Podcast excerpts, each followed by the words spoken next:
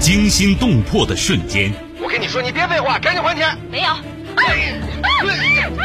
要是不还钱，骗我的感情，骗我钱。悬念迭出的事件。杨一，你不要喊，已经晚了，谁也救不了你了。法律，法律会替我报仇的。你，你也会不不好死。这就是对你人生哲学的最后总结。人性善恶，爱恨情仇。王恒，你说什么呢？我一直拿你当干儿子。什么干儿子？我才不是你干儿子呢！你我我告诉你，我就要跟你在一起，你赶紧跟他断绝关系。咱俩差着一辈儿呢，怎么在一块儿啊？你，我掐死你！谁是你今生难忘的人？谁没有今生难忘的事？难忘今生，淮南带您看尽世间百态。今生难忘，声音魅力，品味人情冷暖。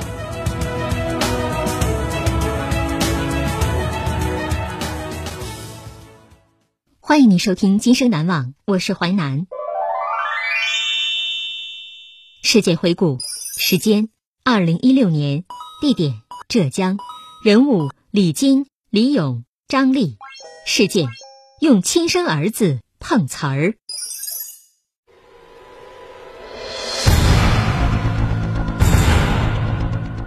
打工的夫妻带着一双儿女奔波于浙江多地。强迫十四岁的亲生儿子一次次碰瓷儿骗钱，被警方抓获时，他们已作案近二十次，涉案金额上万元。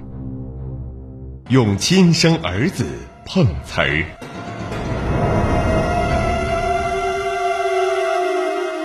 被父母逼着碰瓷儿。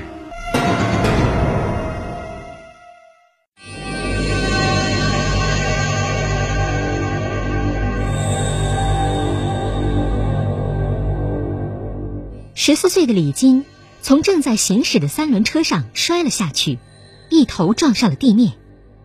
路是坑坑洼洼的，李金的血和泥巴混在一起。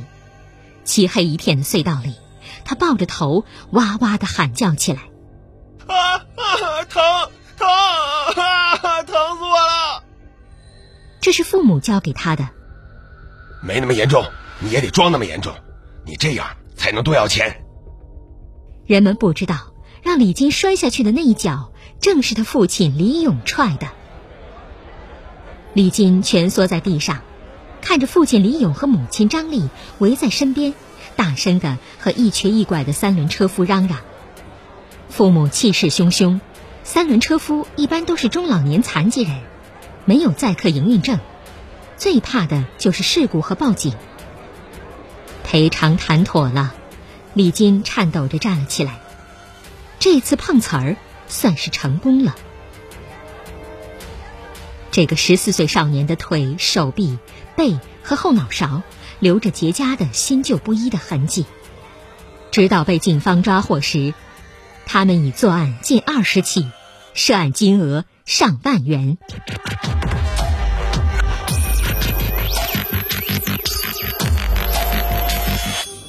李金的母亲张丽因为打工错过了孩子的童年。当他把李金从老家带到浙江时，看到的是一个成绩倒数、有些叛逆的少年。张丽痛恨不成器的儿子，也无力扭转贫困的家庭。在他眼里，用孩子碰瓷儿得来的钱贴补家用，并无不妥。二零一六年八月，李金父母带着他第一次碰瓷儿。选择了离家不远的地方，讹了三轮车夫一千元。李金不想碰瓷儿，母亲张丽骂骂咧咧地说：“你不去的话，就不要上学了，去学校把你的学费要回来。”又哭着说：“家里的饭都吃不起了，可咋办呢？”李金说：“妈，碰瓷儿是不对的。”父亲李勇听到这话，冲上来甩手就是一个耳光。李金个头一米七，快赶上父亲了，体重却不到一百斤，他被扇得直踉跄，委屈的大哭起来。我又没错，你你凭什么打我呀？我读书不好，你们教我不就行了吗？回应他的是一个碗摔在地上四分五裂的声音。他害怕那个碗砸到自己身上。李金从老家来到浙江后，随着父母换工作、转学两次，新的教材和老师、同学都让他感到陌生，所以成绩越来越差，数学甚至只考了几分。李金说：“其实来浙江以前，我成绩挺好的，能考前几名呢。以前我们家也不是这样的，可是后来我爸迷上了打麻将。”从此天天一身酒气的早出晚归，有时候赢钱了，家里就吃点好的，我爸也能高兴点要是他输钱了，那些杯子啊碗呢，可能就都砸我身上了。可是李勇却说：“儿子没教育好，没一点优秀的地方，我不让他碰瓷儿，这个家就没钱吃饭了，太穷了。”李勇打工的五金厂关停了。四十出头的他只能做零散的活儿，被各个工地召唤，新工作不好找，没了稳定的收入。后来他在新闻中了解了“碰瓷儿”两个字，他琢磨着，碰瓷儿对象得是小孩或老人，因为容易得手。于是他盯上了亲生儿子李金。最开始，李金怯生生的跟他说：“爸。”我我我们做两次就不做了，好不好？他心疼满是伤的儿子，也想着做几次钱赚够就算了。可是后来他发现孩子没怎么呕吐，也没怎么出血呀，医生也说不是很严重啊。与此同时，他的钱包鼓起来了，每次碰瓷儿收入从几百元一点点涨到了几千元。碰瓷儿在他眼里是一门稳赚不赔的生意。儿子疼一疼不是大事儿，摔一次就能挣到几百上千元。过去他和妻子在五金厂要戴着手套在油里清洗机器，手套也常常渗进工业用油。后来皮肤过敏，变成大大小小发痒的红点儿，再抠破就成了伤口。我们就这么干，一天也不过几十块钱的工资啊。后来，他们就上瘾了。李金说：“到后来，父母强迫他的手段越来越粗暴，连借口和理由都懒得找了。他的每一次抗争换来的只会是耳光和砸在地上的锅碗瓢盆儿。”李金害怕父母的眼神，那是一种恶狠狠、要吃人的眼神儿。如果闪躲，张丽会轻飘飘的补上一句。还有两分钟就到啦，那是一种暗示。如果再不行动，父亲的脚、母亲的手都可能招呼到自己身上，他会被父母踹下车，或是推下车碰瓷儿。到后来，这个十四岁的孩子真正摔下三轮车时，会觉得心里的一块石头落了地。那碰瓷儿来钱太容易，太快了。张丽说。没有任何工作能与之相比。一次，李金爆发了，冲着父母大哭：“我又不是铁，怎么摔都摔不疼！你、你们、你们真把我当儿子、当人看吗？” 但是没人理他。都是皮外伤，没啥的。跳的时候，我也会看看前后有没有车。张丽说。李吉还记得，碰上的车夫十有八九是残疾人，特别是第一个被讹的车夫，脚都没了。那天赔了钱，车夫一瘸一拐离开的身影一直留在他心里。他跟父母说：“他们好可怜呢。假如我们开三轮车，别人这么对我们，我们怎么办呢？”他很想说服父母停下，他的母亲直摇头。不骗他们，骗哪个呀？开汽车的呀，我们能撬到主岗啊！张丽随后又劝儿子：“再做几次，等经济宽松一点，咱就不做了啊！”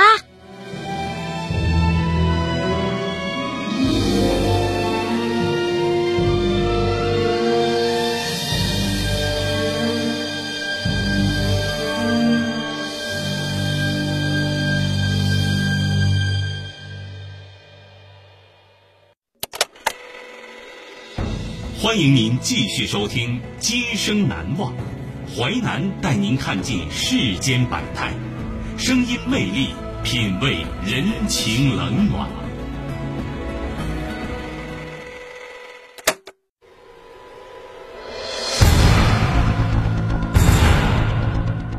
打工的夫妻带着一双儿女奔波于浙江多地，强迫十四岁的亲生儿子一次次碰瓷儿骗钱。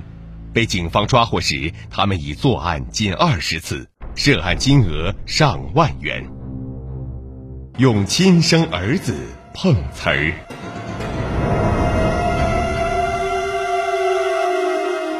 不配为人父母。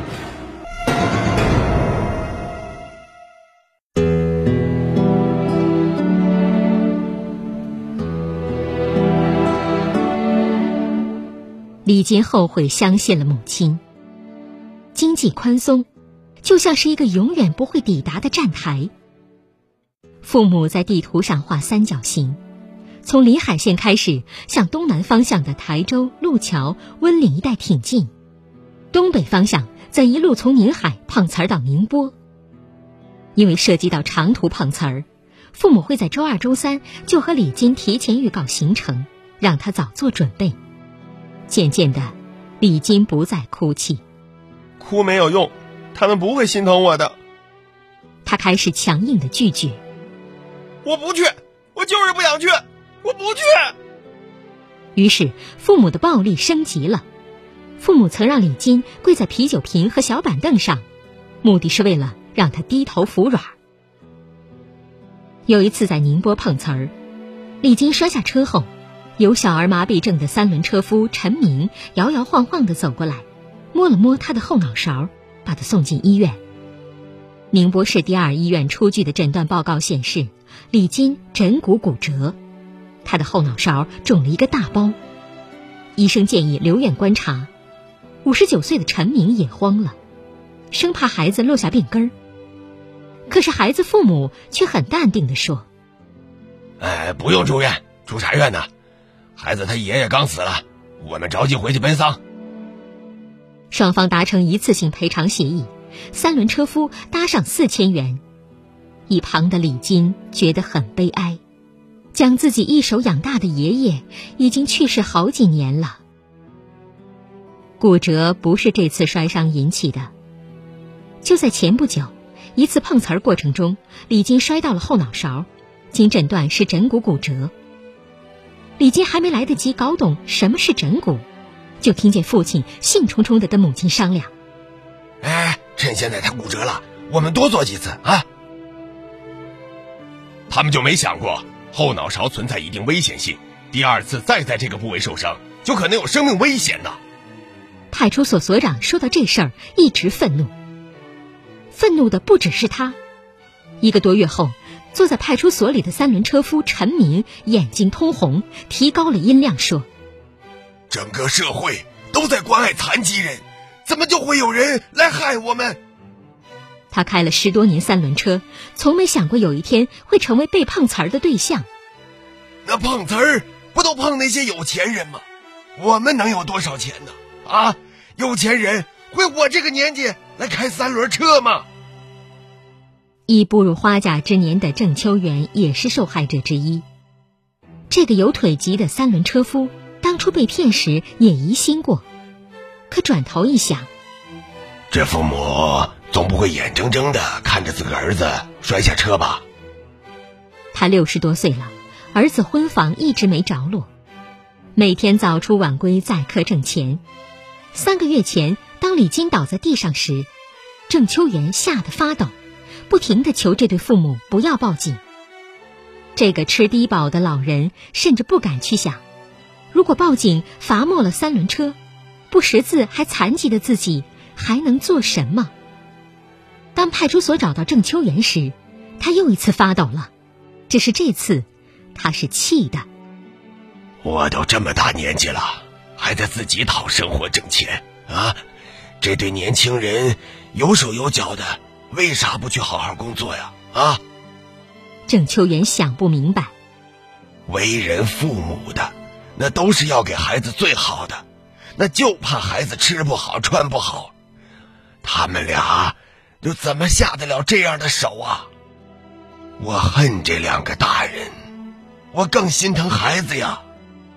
这个被讹了三千六百元的老人告诉民警：“这样的人，他不配为人父母，要让他们脑子洗干净了，再让他们出来。”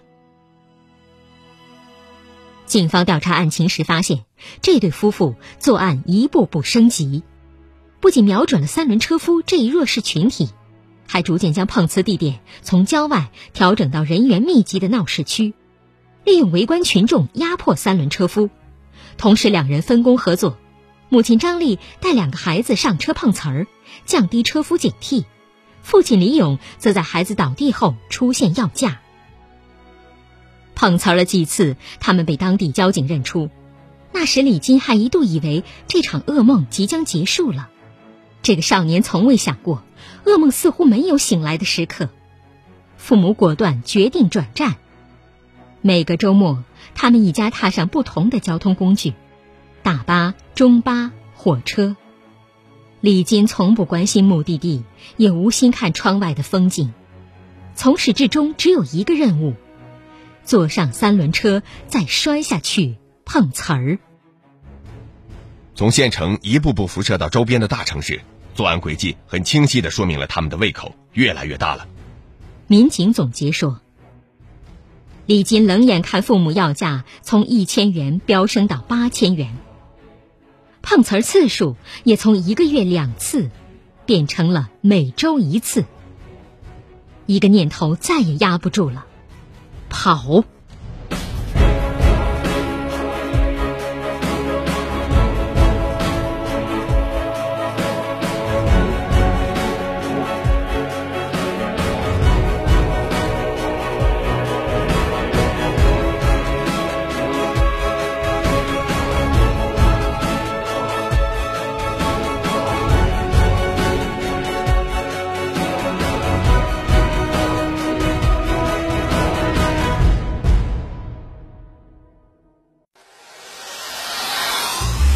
精彩的故事结构，新锐的声音制作，在纷繁复杂的真相与假象中，淮南用魅力声音解读世间百态，品味人情冷暖。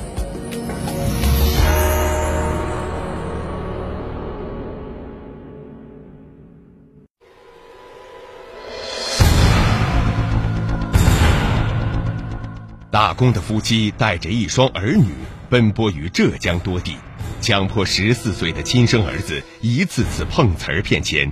被警方抓获时，他们已作案近二十次，涉案金额上万元。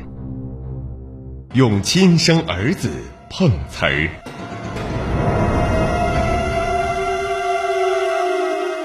碰瓷儿夫妇被抓获。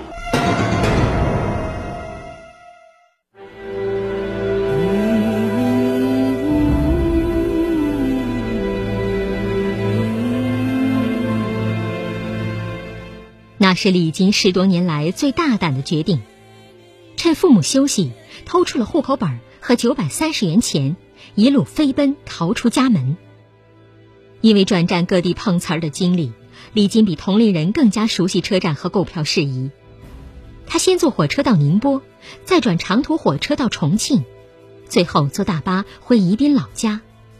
最紧张的时刻是在临海车站等车的最后那几十分钟。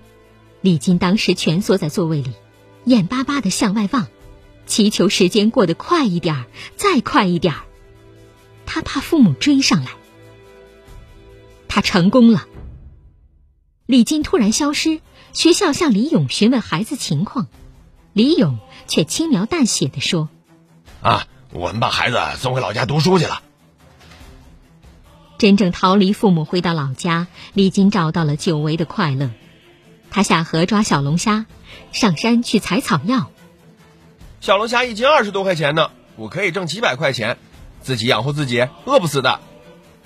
可他有时还是会想起父母，想起学校，想上学。父母一个接一个电话打回老家，邻里亲戚都跑来老宅劝说这个不懂事的孩子。李金没有向亲戚讲父母逼他碰瓷儿的事儿，他更害怕把这事儿说出来，父母会被抓。毕竟他们还是我爸妈。听到亲戚的指责，他只会默默的哭。父亲后来向他承诺，绝不会再逼他跳车碰瓷儿，更不会再打他。电话里，父亲还告诉李金：“你该回来考试了啊！考完试我再送你回老家上学啊。”李金只好回到父母身边。后来，户口被父母藏起来，碰瓷儿却变得频繁了。他又试图逃跑三次，但纷纷失败。他放弃了挣扎。回来之后，我就确定了一件事。我这辈子再也不会相信他们了。儿子的逃跑，在李勇口中却是：这小子做了太多坏事了，四处打架、偷东西，甚至找人打我。他是因为在学校惹了麻烦，他自己跑回老家的。他爷爷奶奶对他孙子教育特别失败。当然了，我呢也有一定责任。张丽更是把责任都推给儿子。这个家落到今天的地步，还不都是因为李金？他视自己的亲生儿子为家庭的灾难。儿子学习差，四处惹事儿，还总被学校开除，让我们不得不求人送礼，更让这个家的经济落入困难了。但是学校政教处主任证实，李金同学呀，在学校表现良好，除了学习成绩比较差之外呢，并没有出现过打架、偷盗这种行为。学校呢也从没有开除过孩子，更没有向李金的父母收取任何额外的费用。所以在审讯中听到李勇辩解：“哎呀，这碰瓷儿的想法呀，是孩子提出来的，我今天在这儿啊，就就是替他顶罪了啊！”办案民警愤怒了，听到他说这话，如果不是我穿着这身警服，我真想冲过去揍他。在学校校长看来，李金根本就不是家庭的灾难。父母啊，在家庭教育上的失职，才是这个家庭真正的灾难呐。小孩子学习差、调皮捣蛋一点儿是再正常不过了，那都是成长的过程。李金同学呢，自幼留守，童年缺失父母的陪伴，的确有一些留守儿童的通病。但是呢，这不是不可以改正教育的。当父母的呀。绝对不应该放弃、忽视孩子，更不能因此胁迫孩子去犯罪呀。但是学校能做的太有限了。李金迅速消瘦，体重掉到了八十斤。如果不是被警察发现，也许李金会继续这样碰瓷儿下去。李金跟着办案警官走进派出所，交代了全部作案细节。他说自己做了正确的事情。我不后悔，我爸我妈应该被惩罚。警察曾检验过孩子身上的伤，背部、手臂、腿部、后脑勺，浑身上下就没几处看不见伤口的地方。在父母被刑事拘留后，李金时不时的问警察：“叔叔，我爸妈什么时候能出来呀？如果不能出来的话，他们要判多久啊？”他担心父母。既想让他们出来，又担心他们出来后会打他。我不恨他们，伤心的时候我会哭一下，嗯，过两天就好了，没事儿。如今李金和妹妹在学校寄宿，学校给李金兄妹买了新被子、褥子等床上用品，还安排了生活老师照看。全派出所警察为李金兄妹捐款六千八百余元。派出所还在街道办事处申请到一万元经费，专门用于李金兄妹未来的学习和生活。民警说：“我们想努力让孩子用六年的时间学会自立。我不想和我爸妈在一起生活了。”李金说：“如果以后自己有了孩子，我要让他学好，做什么都行，就是不能让他像我爸妈那样做坏事，一定不能做坏事。”俗话说。虎毒不食子，到底是如何泯灭人性、丧失亲情的父母，才能做出如此残忍的罪行，让一个才十四岁的孩子身心受创，遍体鳞伤。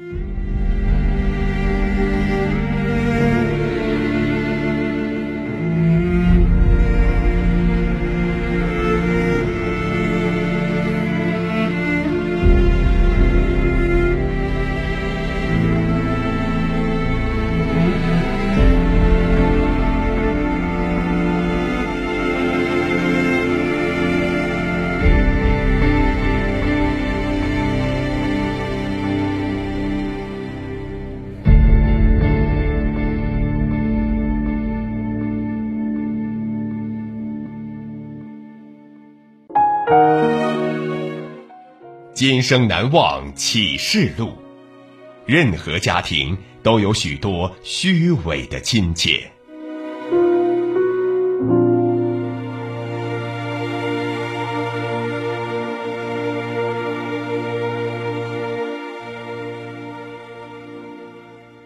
感谢您收听《今生难忘》，本节目编辑主持淮南。下期您将听到。